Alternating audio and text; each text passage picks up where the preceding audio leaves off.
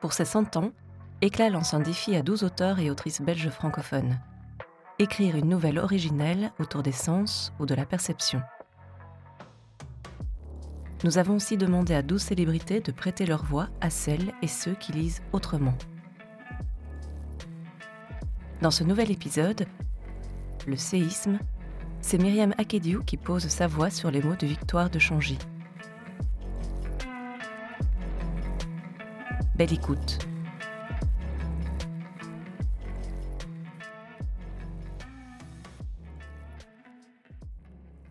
Mauve ne le sait pas encore, mais elle est ensevelie sous les pierres jusqu'aux cheveux.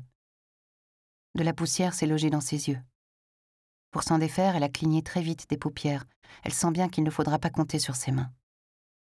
Mauve les sent, ses mains, sent surtout ce qu'elles contiennent, quelque chose de frais et de rugueux, qu'elle suppose gris comme l'écran qu'elle a devant les yeux. Elle sent une pression sur l'entièreté de son corps, étrangement relâchée par endroits, tolérable et insupportable parfois. Elle a froid. En remuant légèrement les genoux, Mauve libère un poids sur sa jambe gauche et en réceptionne un autre sur son pied droit, plus léger. Il y a un bruit de roulis. Mauve reconnaît, pour y avoir joué souvent pour passer le temps, celui que font les cailloux quand on les lance les uns contre les autres. Elle tente bien quelques mouvements supplémentaires, en vain. Mauve respire. Elle s'en fait la réflexion. Je respire. Ça la rassure. Son souffle, parce qu'il rencontre un obstacle, réchauffe et humidifie son visage. Elle n'entend rien d'autre d'abord que les battements de son cœur, affolés, remontés en bande dans ses tempes. Et aussi, très proche d'elle, d'autres cailloux qui s'entrechoquent en tombant. Les minutes s'égrenant et ses battements peu à peu rentrés dans la poitrine, Mauve entend quelque chose d'autre. Quelque chose de lointain, de ténu et d'à la fois plaintif et joyeux, qu'elle n'identifie pas tout de suite. Elle finit par comprendre. Mais oui, c'est une mélodie. Elle se dit d'abord qu'elle l'imagine sans doute, comme doit être un songe le décor sombre qui l'entoure. Finalement, à force de l'entendre, Mauve se le confirme à elle-même. C'est ça, oui. Il s'agit d'une mélodie. Et elle la reconnaît. Une de son enfance, de son pays, apprise à l'école à un âge choisi, six ans, depuis des générations.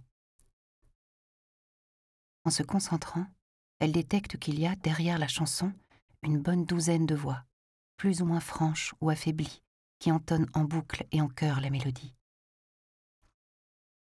D'abord, elle se contente d'écouter.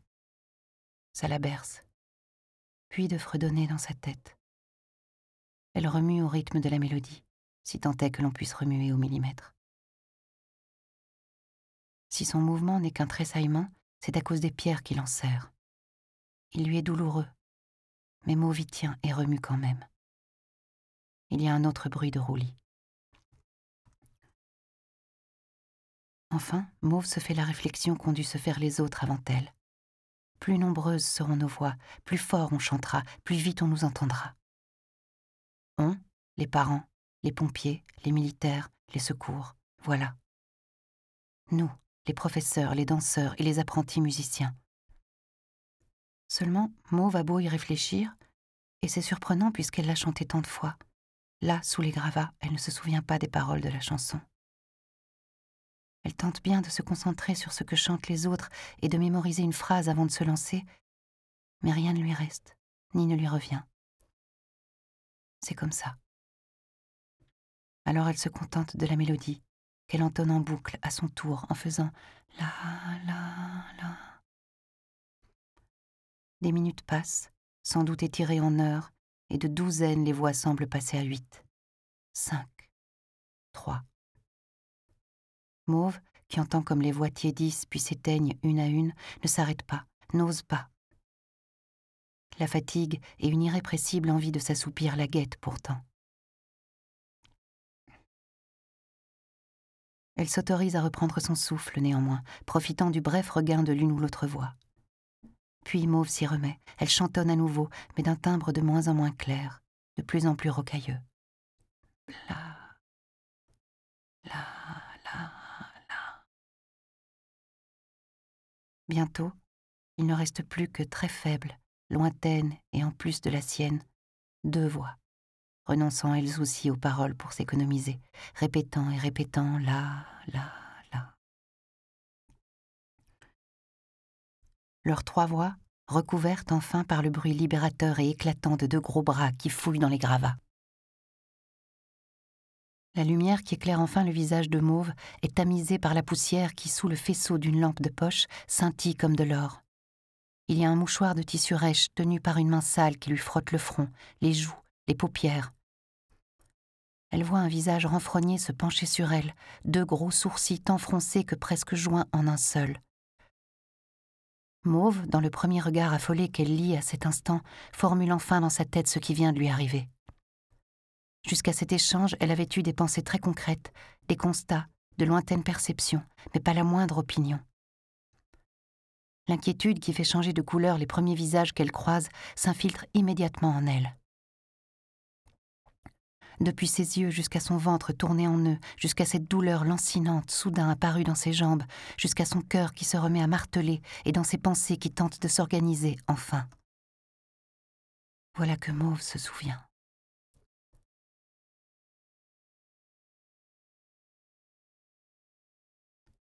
Elle se rappelle n'avoir pas vraiment eu envie d'y aller, mais s'y être forcée car Mauve a toujours été disciplinée. Se rappelle de sa ville, Immensita, arpentée comme chaque jeudi matin. Se rappelle du ciel lisse et luisant, comme laqué de cette fin d'été. Et de son reflet bleu vif et tout aussi lustré, même si plus trouble, sur l'eau de la rivière qui pleure. De l'unique barque, verte, désertée au milieu de l'eau des petites vagues que sa présence provoque surtout, et qui par rayonnage claquent doucement sur la berge. Des carpes habituelles de la rivière qui pleure, irisées, verdoyantes, gluantes. D'elle, ce jour-là, Mauve ne se souvient à vrai dire pas. Mais refaisant le chemin dans sa tête, elle sait bien, intellectuellement, qu'elles sont là. Elle se souvient des ombres rondes et évolutives peintes sur le sol par les pins parasols, ces dessins aléatoires troublés et troués régulièrement par les pieds des centaines de passants. Elle se souvient des bruissements discrets d'une foule qui, même danse, a toujours appris à se faire petite. Des piaillements joyeux des mouettes de ville, moins dociles, de ces dix minutes devancées chaque semaine pour pouvoir effectuer son détour monomaniaque par la meilleure boulangerie du quartier nord, de la monnaie exacte sortie de sa poche pour être déposée dans la main farineuse en échange du petit pain rond et blond qu'elle dévore. Tout en marchant, toujours avec le même appétit. Mauve se souvient, même si indirectement, de son estomac rendu silencieux le temps de la leçon grâce au petit pain rond. Mauve surtout parce qu'il est là présent dans le moindre de ses souvenirs, parce qu'elle l'avait longé ce jour-là comme chaque autre, se souvient du jardin. Oui, parce qu'à Immensita, il n'y a personne pour posséder d'espace extérieur privé. Ce fait-là, c'est l'unicité, la particularité de cette ville. La seule du pays et même du monde. Pas d'espace extérieur privé. Pas de jardin, pas de terrasse, pas de balcon, pas d'arrière-cour, rien. Ça a l'air triste dit comme ça, mais est pourtant bien peuplée, de gens qui se disent heureux, désireux d'y rester, et la ville est réputée pour la qualité de vie qu'elle offre. C'est que le jardin occupe plus de la moitié de la superficie de la ville, qu'il n'en est pas seulement le poumon, ingérant la pollution et exhalant de l'air sain, il en est aussi le cœur. Un cœur vert et rainuré, plein d'allées, de montées, de descentes, d'arbres en tout genre, de toutes essences, et habité par des centaines d'animaux et d'insectes, dont quelques espèces disparues partout ailleurs sur la planète. Les habitants d'Immensita ont pour leur jardin un respect infaillible. On n'y retrouve jamais de déchets. Et si on a le droit d'y cueillir ou d'y ramasser des choses de temps en temps, c'est parcimonieusement. Et pour en faire soit un cadeau, soit un trésor à conserver précieusement. Cette règle tacite du cadeau ou du trésor est scrupuleusement respectée. Chacun aussi prend soin de la petite parcelle qu'il investit le temps d'une heure ou deux, arrosant les plantes, semant quelques graines, sans qu'il faille régenter ses affaires ou disposer quelques instructions et interdictions gravées sur des plaques accrochées çà et là sur des grilles métalliques. D'ailleurs, le jardin n'est pas grillagé. Il n'y a pas d'entrée à proprement parler. On peut accéder au jardin par le moindre de ses côtés. Le jardin est tellement planté sous la peau des gens d'Immensita que les comportements à adopter entre ces arbres et ces herbes hautes sont acquis d'emblée par les enfants, par mimétisme, sans besoin d'éducation, ni d'explication. Mauve, enfin, se souvient d'être arrivé face à la façade imposante, austère et beige du grand bâtiment. Elle se souvient qu'en passant le portique, la température avait baissé d'un cran. Elle avait fermé le dernier bouton de son gilet et frotté avec sa main gauche le haut de son bras droit et vice-versa. Mauve se revoit dans une salle de classe de l'académie, à s'acharner sur une note pain bêche, les joues rondes et rouges à force d'efforts répétitifs. Revoit l'air impassible et patient de son professeur de trompette, M. Chat. Et la mèche argentée de M. Chat qui remue avec les inclinaisons de son visage, sa voix grave qui répète Non, pas ça, plus haut, plus bas, encore, encore,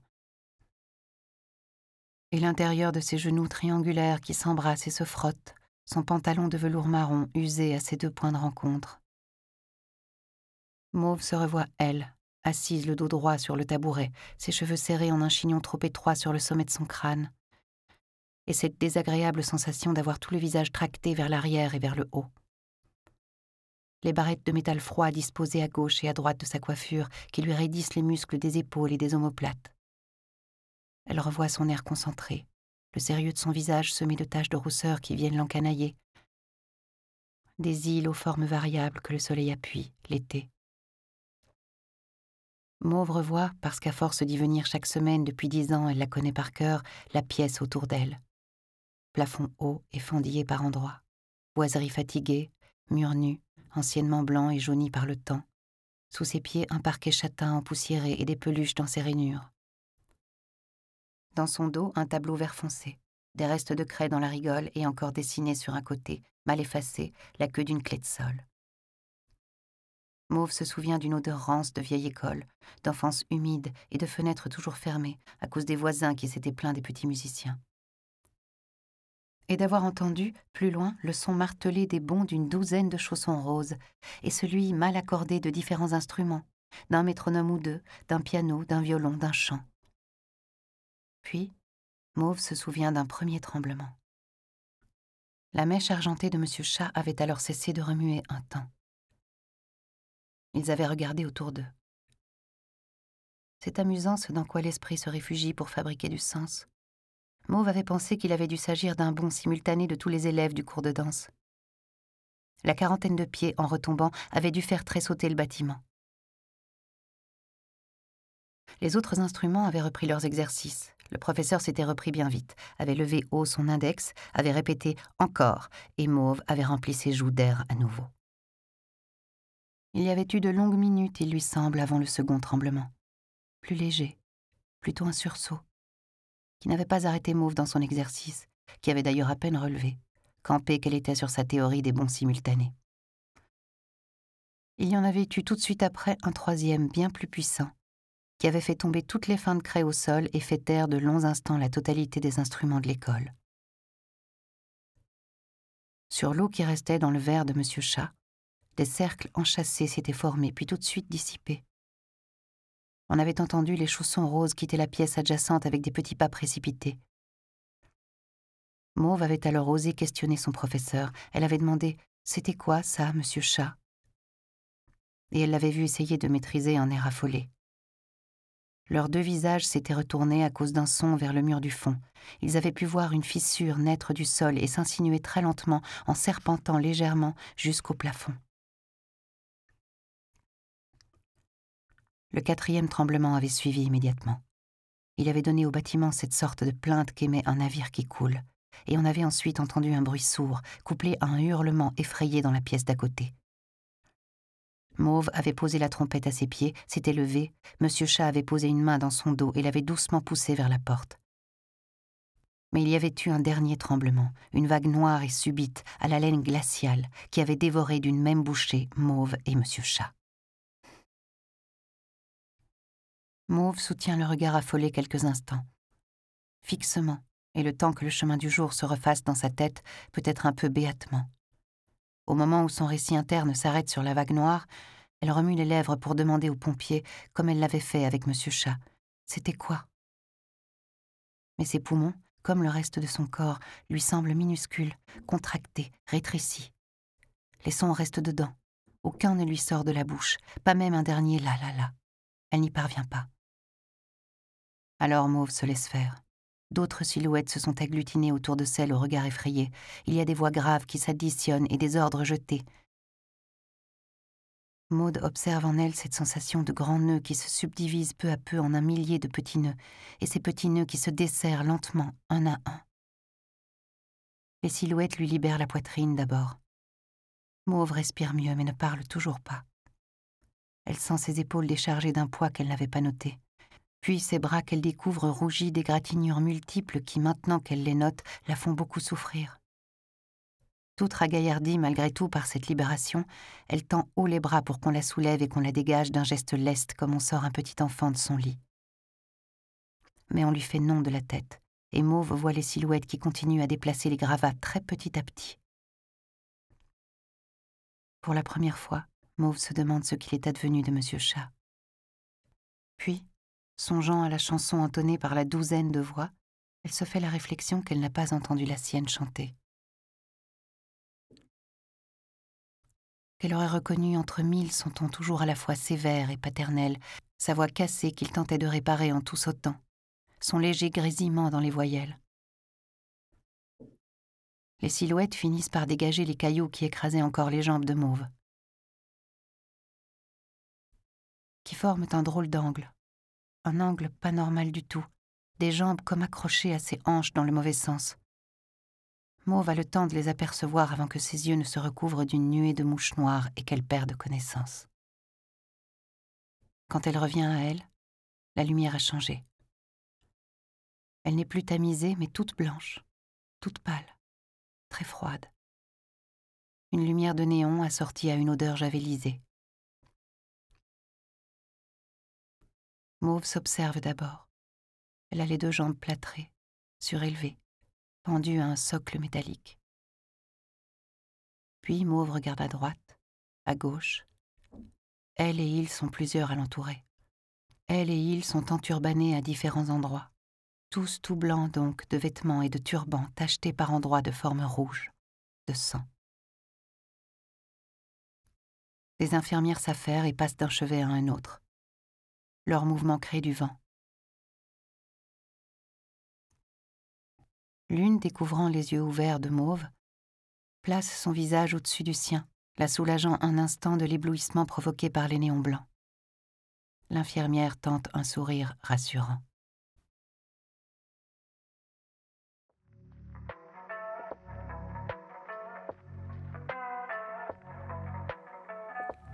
Retrouvez-nous tous les mois sur donneurdevoix.be pour découvrir une autre nouvelle lue par une autre voix. À bientôt.